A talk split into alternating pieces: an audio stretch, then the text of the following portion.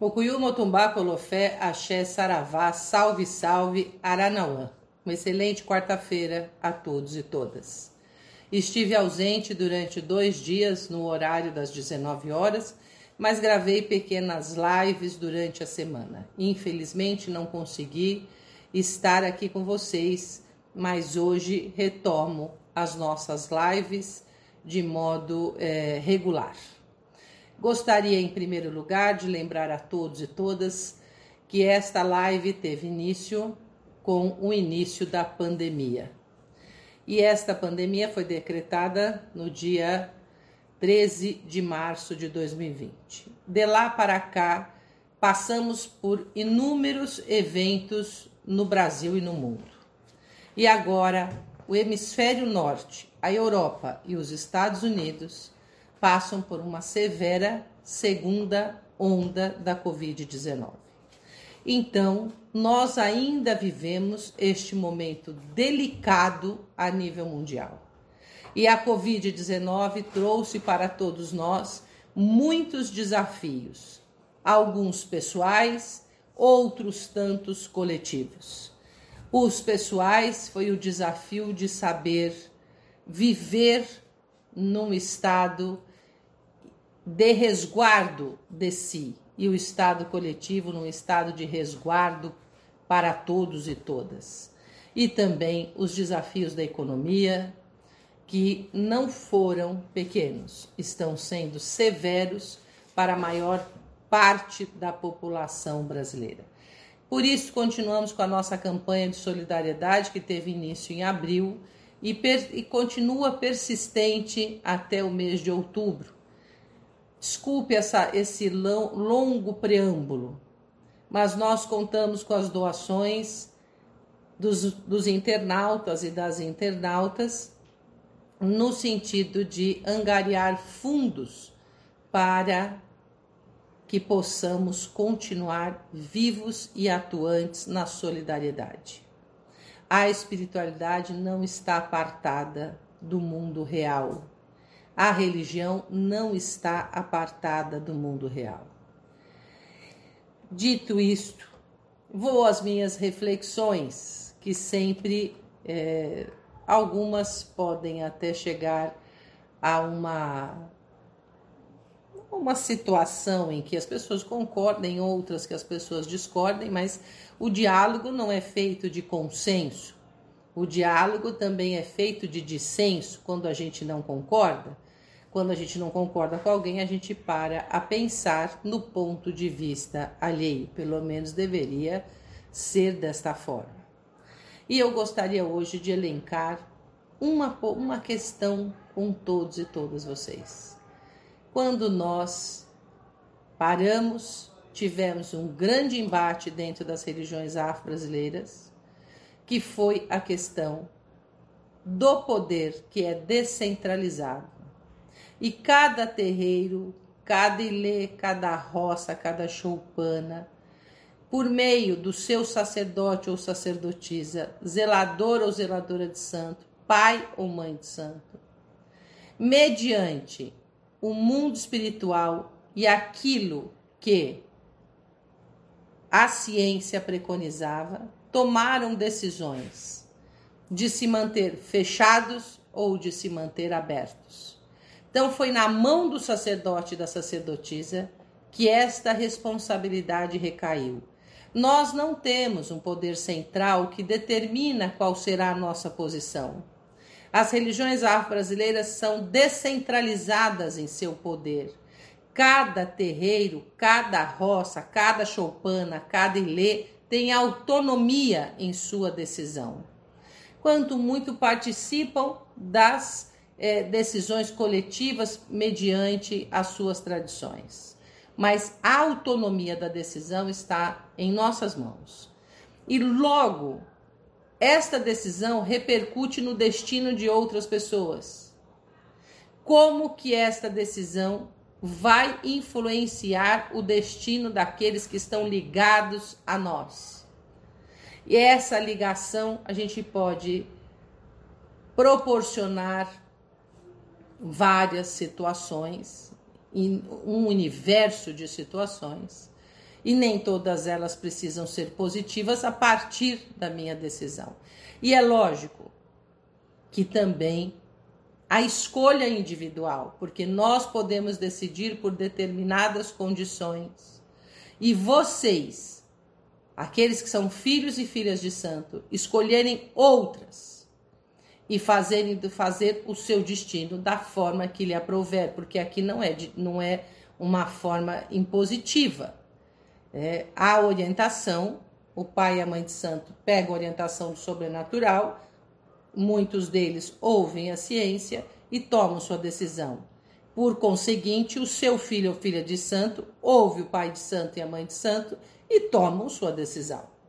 Não são obrigados a trelar. Isto, muitas pessoas chamam de livre-arbítrio. Muitas pessoas diz, dizem que isto é livre-arbítrio, é a sua condição de escolha mediante a vida. E é justíssimo isto. Nós temos escolhas. E estas escolhas vão influenciar no meu destino, mas também no destino coletivo. Nenhuma atitude é tomada isoladamente. Nós não vivemos em bolhas. Nós vivemos em sociedade. E viver em sociedade, toda a minha ação vai repercutir nesta sociedade. E é mais interessante ainda que as minhas ações, elas podem ser pautadas no meu raciocínio, no meu sentimento, né? Naquilo que é o crivo do que eu penso e do que eu sinto. Então, eu posso tomar decisões que venham a favorecer ou não a coletividade e a mim mesma. E aí entra uma outra questão. Muitas pessoas têm procurado os terreiros azafamados e as afamadas pelas decisões que tomaram. Porque elas causam, causam uma, para vocês alterações. E eu digo a vocês o seguinte: todos nós temos o poder divino dentro de nós. Alguns estão despertos para isto, outros não estão despertos. Por isso que nós existimos para fazer essa mediação, para despertar em cada um esse poder divino. E eu diria, qual é a melhor escolha? A melhor escolha para mim é aquela em que a minha mente, o meu coração e o meu corpo encontram equilíbrio, mas também em equilíbrio com a sociedade, com a coletividade, que pode ser seu terreiro, pode ser a coletividade social de um modo mais amplo. A espiritualidade não nos exime de responsabilidades. A religião não nos exime das responsabilidades das nossas escolhas. Ao contrário, ela nos imputa muita responsabilidade sobre nossas escolhas. Nós não somos mais inconscientes. Nós sabemos duas coisas quando estamos dentro de uma religião, principalmente uma religião que pressupõe reencarnação, pressupõe vida após a morte, que nós, essas nossas ações, elas são para sempre. Essas nossas atitudes, elas não morrem aqui, elas vão conosco. Então, desde as pequenas às imensas ações que nós possamos ter, elas vão repercutir não só nesse momento, mas para uma eternidade. Por isso, eu julgo necessário tomarmos boas ações, bons pensamentos, bons sentimentos, para que isso venha repercutir na minha eternidade positivamente. E hoje eu conversava com os filhos de santo que eu dizia que o caráter é formador de destino. Interessante isso, dependendo do meu caráter, é o destino que eu formo. É o destino que eu constituo para mim e para outras pessoas. E este caráter tem que estar alicerçado numa ética espiritual. O pessoal tem várias interpretações disso, as pessoas. Algumas falam do espírito, da, do EMI, aí vão falar que existe, alguns falam que existe o Ori, outros falam que existe a mente. Alguns dizem que existe o Kan, outros dizem que existe o coração, o corpo astral. Alguns dizem que existe corpo físico, ou bará, e o... enfim, essas estruturas elas começam de cima para baixo, não importa o nome que eu dê. Elas começam das instâncias mais sutis minhas e vão se densificando. O corpo é o último estágio. É o último estágio. Então, nossas decisões não começam pelos, pelo corpo, elas começam aqui. Aqui em cima, no ori, na mente, no espírito. Elas depois elas vão pro, passam pelo crivo do sentimento e por último vai ser a ação. Então nós temos um processo que vai se densificando e as estruturas da nossa vida, com certeza, são estruturas psíquicas, afetivas e físicas. Então, nosso destino é construído a partir do espírito, da mente, do sentimento e da ação. Então, quando nós falamos somos espiritualistas, estamos partindo do princípio que o espírito tem lugar central, que é a coisa mais nobre que nós carregamos. E não podemos esquecer disto. Vamos pensar em nós como espírito. Vamos pensar em nossas ações como ações eternas.